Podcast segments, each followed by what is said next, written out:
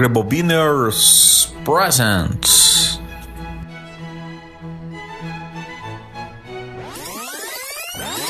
Rebobina Entrevista.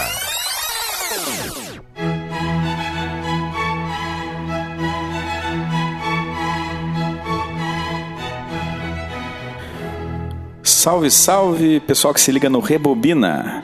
Eu sou Alexandre Macari e hoje teremos a estreia de um novo quadro nesse projeto, motivo de alegria, orgulho, paixão de todos que rebobinam. Rebobina Entrevista.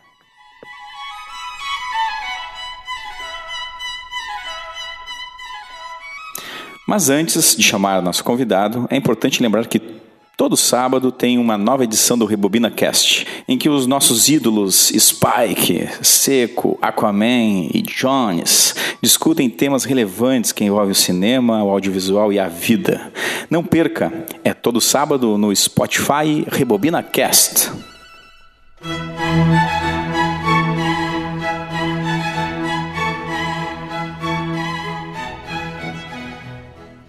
Bom, nosso primeiro entrevistado é uma fera do universo da moda, professor Paulo Debon.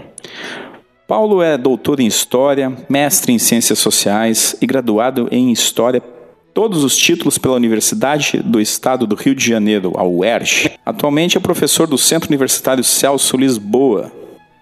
Suas aulas e pesquisas incluem estágios e cursos em Paris e Londres e geralmente se concentram na área de História Contemporânea e ensino de História, com foco nos diálogos entre arte, moda, identidade, cultura visual e relações de poder. Além disso, tem uma vida de cinéfilo, dedicada muito a apreciar, pensar e refletir obras cinematográficas e também audiovisuais. Inclusive já ministrou uma disciplina chamada Moda e Cinema.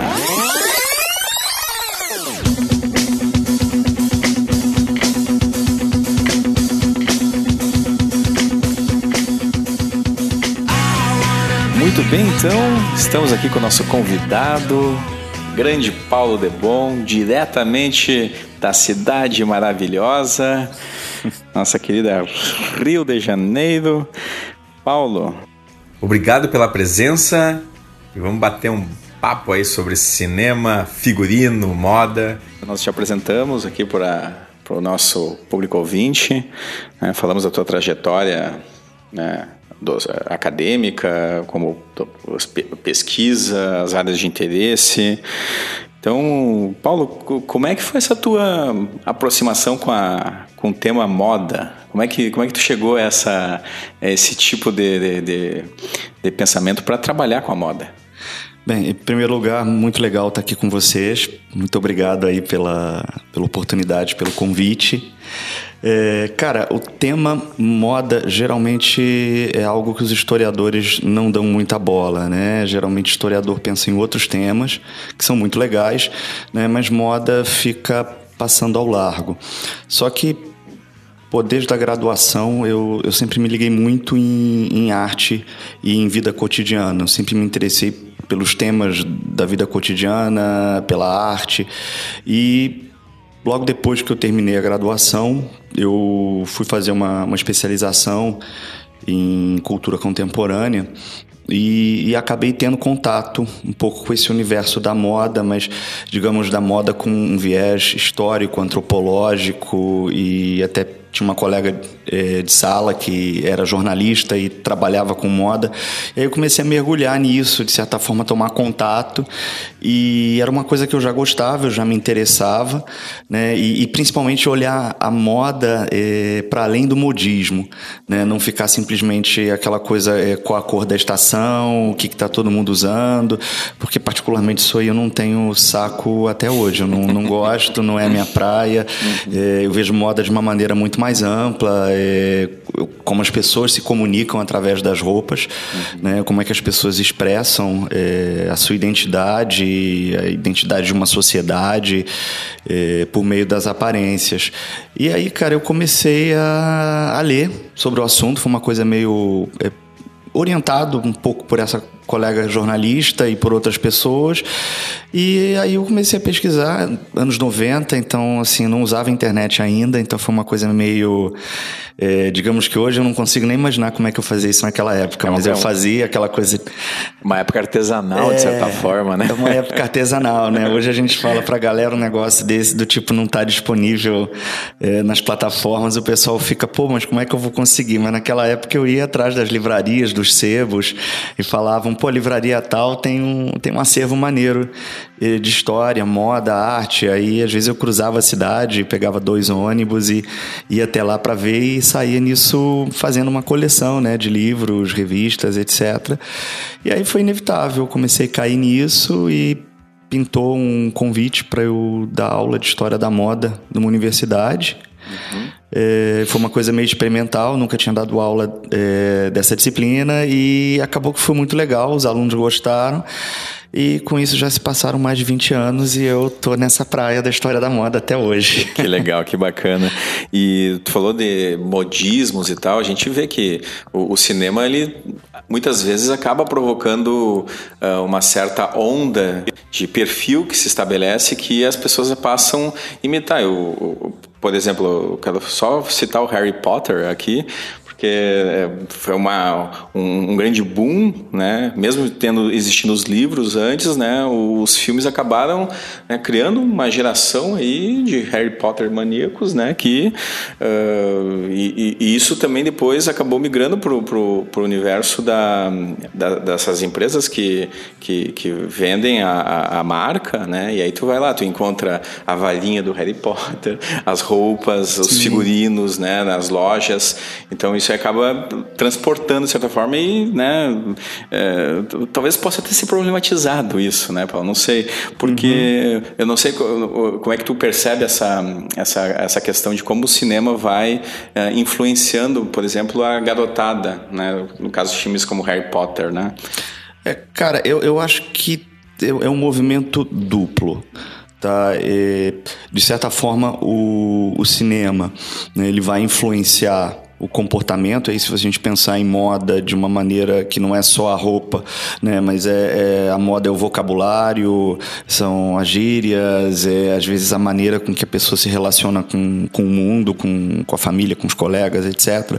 Né, a moda como construção de identidade, né, por exemplo, o Harry Potter eu acho que tem sim né, um, uma contribuição é, grande nesse sentido, a gente percebe né, pessoas hoje adultas, porque o fenômeno do Harry Potter no, nos livros é final dos anos 90, acho que 98, 99, e o primeiro filme acho que é de 2001.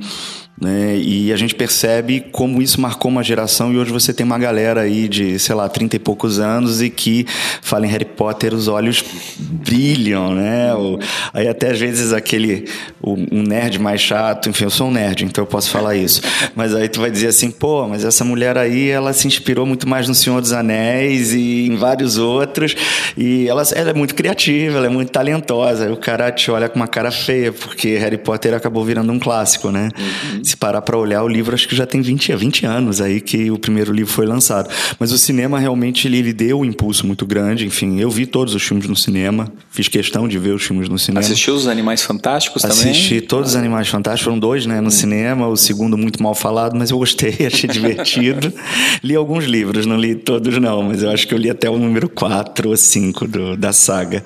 É, mas é interessante até mesmo, é, tem aquele filme o Boyhood. Ah, do acho que é Richard Linklater. Esse mesmo. É, que em determinado momento, quando ele vai passando, né, que ele quer fazer a passagem de tempo sem mostrar as datas. Hum. E justamente você saca que passaram acho que dois anos ali, ou três, porque as crianças estão saindo fantasiadas é, da estreia, eu acho que do Harry Potter 2. Hum. É uma coisa assim. Então, assim, é muito interessante como o Harry Potter vira até uma referência dentro de uma outra obra é, de um diretor super consistente, que tem uma carreira aí, sei lá, com 25, 30 anos de, né, de trabalho, e o cara vai e capta isso para construir aquele, aquele, aquele momento né, da, da passagem de tempo.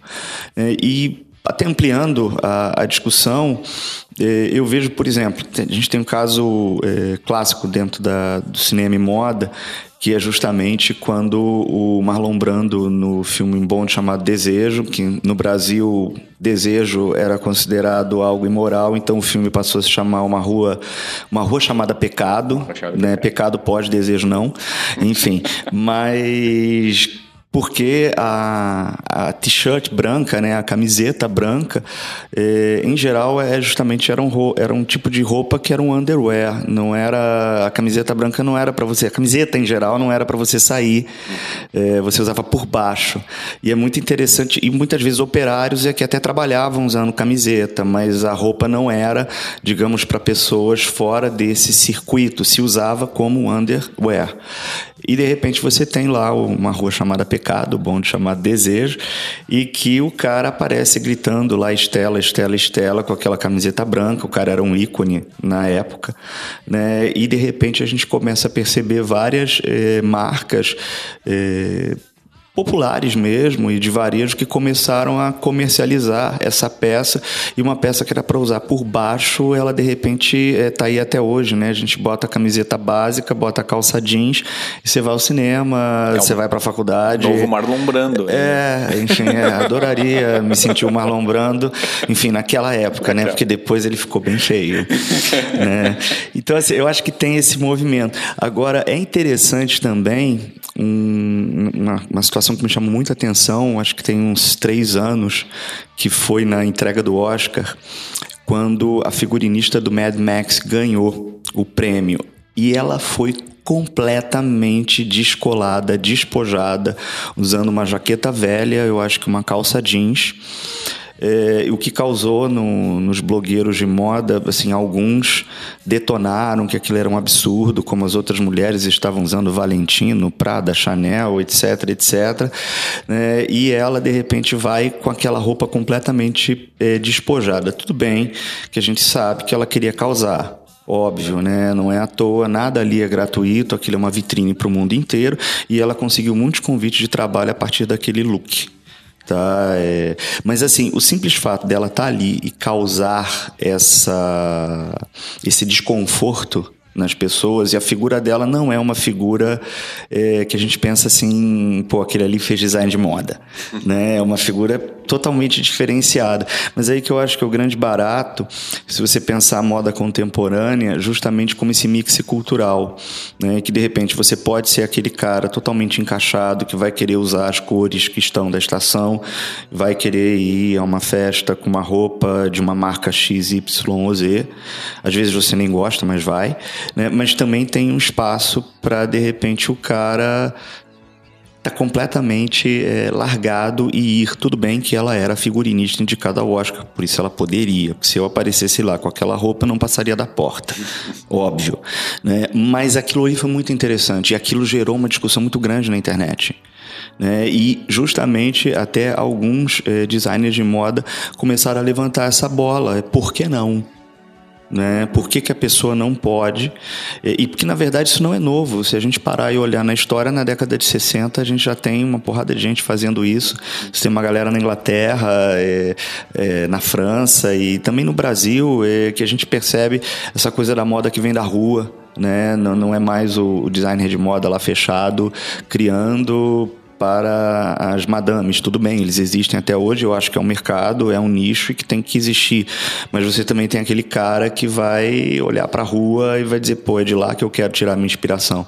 Você vai ter lá nos anos 70 o Yves Saint Laurent fazendo coleção inspirada em tribo africana, é, coisa que ninguém fazia. Hoje isso é até banal, mas um cara colocar numa passarela de alta costura na década de 70, uma coleção baseada em tribo africana foi uma coisa impactante. E até um Yves Saint Laurent que também fez figurino para cinema, né? Isso, isso é um, até um puxando aqui o, uma, um dos tópicos, né? Nossa conversa é rápida, infelizmente, poderia ficar batendo papo aqui. Pô, seria ótimo aqui, porque tem assunto para caramba. Isso. Mas assim, é um dos pontos que eu tinha colocado é justamente a, a questão dos figurinistas, né? E a própria, a própria forma como é pensado o figurino no cinema. Né? A gente vê que, que isso fica bem saliente quando a gente trata de filmes de época. Né? Sim. Então isso fica, parece fica ali parece que tu vê o trabalho do figurinista. Em outros casos, até mesmo nesse filme do Marlon Brando, parece que o figurinista não existe. O Marlon Brando pegou a camisa lá no guarda-roupa dele e, e vestiu. Né? É, então, passa essa impressão. Passa essa falsa impressão, né? Falsa, porque é tudo pensado, é, né? Tudo pensado. Então, é, desses figurinistas é, da, da, história do cinema, assim, e até eu fiz uma relaçãozinha aqui pensando em, nesses que já que são estilistas bem consagrados. Tu, tu citou o Saint Laurent, o, o Jean Paul Gaultier, né? O, o Versace também. O Versace fez o figurino do juiz com o Stallone pô, eu fiquei impressionado quando eu fui ver, porque não é um filme que eu gosto, né? Mas tem toda uma construção daquele figurino sim, lá, sim. né? E, e, e de Todo um estudo da personagem para poder fazer aquela roupa. Isso, né? E, e, ele fez o figurino do juiz, né? E a Coco Chanel também, né? Que fez os figurinos uh, na década de 30. Sim pro Jean, uh, Jacques e pro Jean Renoir. Eu não, é, Jean Renoir, ela, ela fez... Isso, a regra do jogo. É, ela, é a regra do jogo, ela tem mais alguma coisa, não foram muitos não, mas isso, ela fez... Isso. Ela foi, foi o primeiro foi bem, nome, assim, da, da moda destacada que foi é, fazer cinema. É, mas das figurinistas, assim, que se destacaram mais é, como figurinistas de cinema mesmo, assim, tu, tu destacas alguma aqui pro nosso pessoal? Prestar atenção? Tá... Pô, eu vou pegar uma que é, já é nome clássico no, nessa história de figurino, que é Edith Head. Né? Eu acho que é, não tem como fugir o nome dela.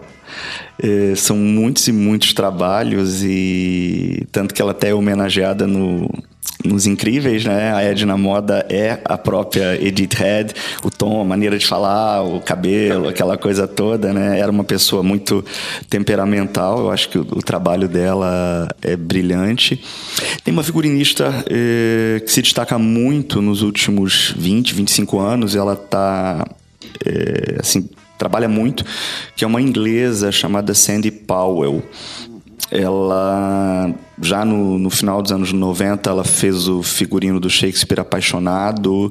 Ela tem um filme que é muito legal, que é sobre rock nos anos 70, que é o Velvet Goldmine, que ela se inspira nos looks do David Bowie e do Iggy Pop. É muito, muito legal, um filme com Will McGregor. E, e, ela fez vários, ela tem Fim de Caso, que é um filme belíssimo. Isso, ela tem, ela tem uh, essa parceria com alguns diretores, né? O Neil Jordan, Neil no caso. Jordan, exatamente. E o, e o Martin Scorsese, mais recentemente, Sim. né? Ela fez vários, vários filmes com ele recentemente. É, e ela, ela é, é, interessante porque ela tem um trabalho que ela pega tanto o que a gente chama de figurino de época, né? Então ela vai fazer, por exemplo, se não me engano, a favorita que estava no cinema agora é figurino dela belíssima. Ela, ela, tem um, ela tem um conhecimento de, de textura, de material, de cor, que ela consegue inclusive pegar às vezes materiais que realmente não eram da época, mas ela faz uma mistura que o negócio fica extremamente impactante, remete muito é, à época. Né? E fazer filmes mais contemporâneos, que eu citei o Velvet Goldmine, ou até filmes do Scorsese. Então, assim, ela, ela, é muito, muito eclética, me chama bastante atenção. Até às vezes eu dando aula, eu começo a citar alguns filmes, aí daqui a pouco quando eu vou olhando, por acaso, e às vezes até um acaso mesmo, os figurinos são dela. Né? Assim, é um nome que me realmente me, me vem assim à cabeça como marcante. É uma pessoa que vem do figurino, ela não vem da moda, né? E ela não tem pretensão, pelo menos até onde eu sei, de caminhar como designer de moda. O barato dela é trabalhar é, é construir as roupas para as personagens, é um trabalho de pesquisa muito fundo. Isso, então, é, sobre esse ponto, Paulo, é, como é que tu entende essa questão da, dessa construção do figurino no cinema? É, porque, claro, faz parte da mise-en-scène, né? e aí... Uh, é, é um, é um dos pontos importantes nessa composição é, da obra cinematográfica, junto com encenação, cenário né, e iluminação. E como é que tu, tu entende essa, essa questão do, do, do da forma como o figurino é, é, construído? Porque às vezes o figurino ele, ele não está exatamente. Né, tu pode fazer um filme que se passa lá nos anos. É, e aí sempre vem essa referência de uma figurinista, a Milena Canonero, italiana, Sim. né? Recentemente, Maria Antonieta, Maria Antonieta né? ia dizer então, isso. Era isso que eu ia colocar, né? Então é. o filme lá se passa né, no século XVIII, mas aí tem referências à cultura pop Né? E aí, como é que tu, tu vê essa construção né, de, de, de, dos figurinos nos filmes? Né? Como se dá esse procedimento? É, cara, o, o figurino é, é algo. É, assim, quando você tem um figurinista de peso, um cara, quando eu falo de peso, é um cara que realmente pesquisa, porque não é simplesmente ver o que era usado naquela época e vou escolher, vou ali no brechó e eu vou encomendar alguma coisa. Não, o cara, ele faz todo um estudo é, do roteiro, ele faz um estudo das personagens, ele tem que ter um diálogo, não só com o diretor. Você citou a Milana Canoneiro, é, na verdade, a Sofia Coppola escolheu a dedo a Milana Canoneiro. É, ela já tinha feito, um, fez vários filmes maravilhosos e ela nos com anos Kubrick, né? exatamente com, esse década Barry de Lyndon. 70, Barry Lyndon, que é assim um dos figurinos e, e, ao mesmo tempo um trabalho de direção de arte, né? Hoje é. se chama design de produção, mudou a, a palavra. É, assim, um dos mais bonitos da história do cinema. Né? E ela tem outros né, ao longo dos anos 70 para cá. Então, quando a Sofia Coppola vai ela escolhe a dedo. Né? Acho que a Sofia, numa entrevista, fala que ela quer aquela pegada pop do, do filme, mas ao mesmo tempo ela quer alguém que traga o clássico. E, e, que do que não combinaria, que são, que são aqueles diálogos extremamente contemporâneos, né, da Maria Antonieta dizendo que aqueles rituais de se vestir, que aquilo tudo é ridículo, etc. Óbvio que ela nunca diria isso, por mais que ela pudesse até achar. É, embora ela vinha da Áustria, ela não achava aquilo ridículo. Mas, ou seja, tem aqueles diálogos super pops e de repente uma roupa completamente é, vou dizer a palavra tradicional, embora não, não é exatamente essa. Né? Isso tem uma combinação e elas dialogaram muito. E ao mesmo tempo dialogar com o pessoal que vai fazer toda a parte de cenário. É, um caso também que eu acho brilhante é o Jean-Paul Gaultier no filme do Peter Greenaway, O Cozinheiro, o Ladrão, Sua Mulher e o Amante.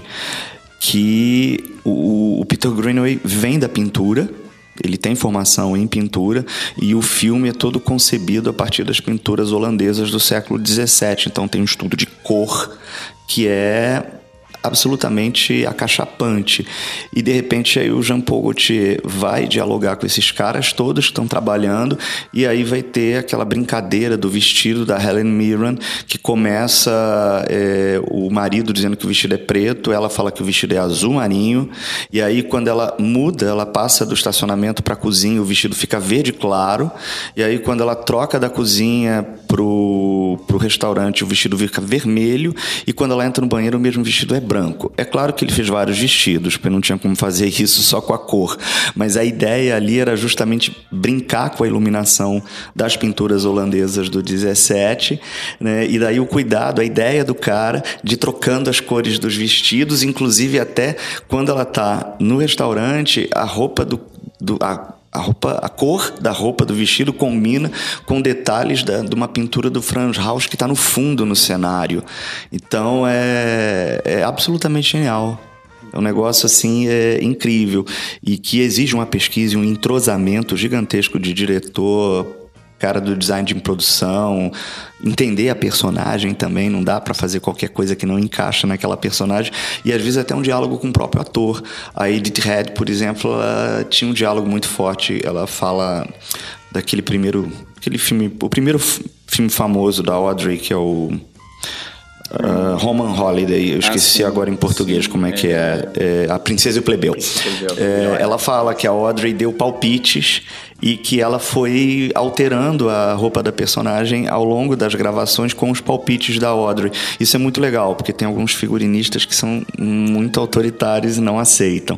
Mas você vê a Edith Head, que é um dos maiores nomes, ela dialogava, a ponto inclusive que em alguns filmes que a Audrey fez, ela aceitava que o Givenchy fizesse as roupas para as cenas chave. Isso, até, até, até, tem o bonequinho de luxo, por exemplo. Sim. Né? Que é o. Talvez seja um desses mais explorados nesse, nessa é, questão de tratar a moda. É, e tem um outro também, que é Edith Head com Audrey e Givenchy, que é um musical, Fred Astaire também, é o Cinderela em Paris, ah, Funny Face, que tem até um roteiro bobinho, uma historinha bobinha, só que assim, cara, você junta a Audrey, você junta o Fred Astaire, as músicas são do Gershwin, as roupas são do Givenchy da, da Edith Red, eles estão em Paris, ainda gravam no Louvre, não tem como ser ruim, mesmo com uma história boba. O filme é muito legal, é muito divertido.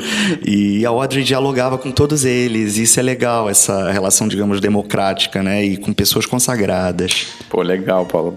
Até, até uh, estamos encerrando aqui a nossa nosso primeiro Rebobina entrevista, né? Te agradece muito ter aceito o nosso, nosso convite é, nessa visita que tu fazes aqui nessa cidade, que a gente não revela qual é a cidade, né? A gente, só, a gente tá só diz, a gente só diz que tu é do Rio de Janeiro, né? Como local de fala também, pelo sotaque eu acho que dá para perceber também, né? É, mas na verdade eu sou gaúcho, tá? Pois é, mas então tu é um gaúcho que. Eu nasci em Porto Alegre, mas eu fui ah. embora pro Rio Gurizinho. Eu ah, tinha cinco então, anos, então. então é um cidadão carioca. Sou um cidadão carioca. Agradecemos muito. E, e a última questãozinha é justamente é uma espécie de preferência, assim. É, é Audrey Hepburn, Marilyn Monroe, Grace Kelly, Sophia Loren ou outro? Ou outra? Como referência nessa questão de moda, assim, em relação ao cinema? Cara, assim, eu acho que o primeiro nome que você falou e que é o que eu já tinha comentado, eu vejo a Audrey como uma, como uma grande referência. A Catherine Deneuve também. Ela tem, inclusive, vários filmes dela com figurino do, do Yves Saint Laurent, com a própria Bela da Tarde, mas há outros também. É, é, eu, de repente, pegando Hollywood e cinema é, francês, eu colocaria aí a Catherine Deneuve e a Audrey Hepburn. É óbvio que as outras que você citou também é, são referências, mas eu acho que essas duas assim são é, icônicas, né? Você fazer bonequinha de luxo, só basta colocar a Audrey ali com aquele vestido preto, é, com uma música do Henry, Man Henry Mancini, né? E, e, tendo aquela habilidade com aquele croissant e aquele café que eu não sei como é que ela não derruba. Em Nova York. Em Nova York é 5 da manhã, cara, só a presença dela ilumina a tela, ela não diz nada, nada. É só ela. Né? Então, assim, acho que é um ícone de, de elegância. Acho que essa é a palavra mais certa. E dos homens, dos atores, qual que tu puxa? Se você tomar Marlon Brando já, né? Teriam outros? O próprio James Dean? É, está o James Dean, o, o Marlon o Brando. O Rodolfo Valentino. Lá Rodolfo Valentino. Tô tentando aqui pensar no nome mais e o James Bond? recente. Tu, tu enquadraria o James Bond dentro dessa, desses perfis de... Olha, como personagem, eu não, eu não diria nenhum ator específico, um Sean Connery, por exemplo, é, um Daniel Craig mais recentemente. Mas assim, como personagem, sim, né? Tem em um dos filmes do Daniel Craig, eu não lembro se é o último ou penúltimo, que tem uma cena de um trem que se desmonta todo. É muito curioso que quando ele para e entra no trem, ele vai e arruma o blazer, né? Então tem e aquilo é muito proposital porque o personagem tem uma pegada de elegância, né? E uma e até uma transformação no padrão de masculinidade dos anos 70, né? 60, 70, 80, até chegar na contemporaneidade. Você vê que são, é o mesmo personagem, mas são diferentes formas de ser homem, né? É, é muito legal. Então, acho que não os atores em si, mas a personagem é, é referência de estilo, sim. E para encerrar agora mesmo, um filme para o pessoal que está nos ouvindo assistir e pensar moda e cinema. Cara, vou repetir um filme que eu já disse, que é o Cozinheiro, Ladrão, Sua Mulher e o Amante do Peter Greenaway com figurino do Jean-Paul Gaultier. Eu acho que é um filme para se pensar moda, cinema, história e arte. Acima de tudo, tá tudo dialogando ali muito forte. Perfeito, Paulo Debon, muito obrigado pelo, ah, eu que agradeço. pela participação no bom. nosso Rebobina. Até uma próxima. Até breve. Valeu. Valeu.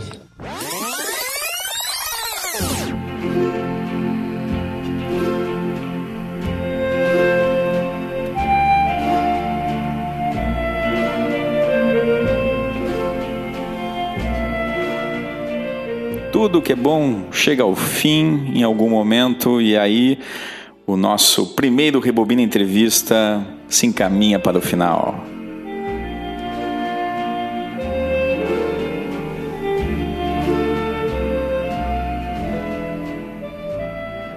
Mas você fique ligado nas nossas redes sociais. No Facebook, arroba RebobinaCast. No Instagram, arroba RebobinaCast. Críticas, sugestões e contatos. Mande lá a sua cartinha para o nosso rebobinacast.gmail.com. Aí, evidentemente, ouça os programas, opine sobre eles no SoundCloud e também no Spotify.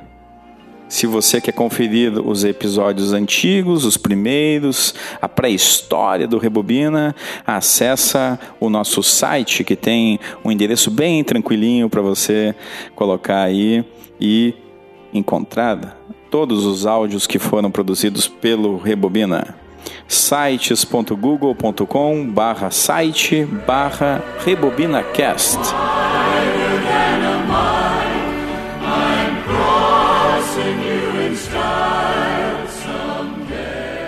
É isso aí, pessoal. Até a próxima.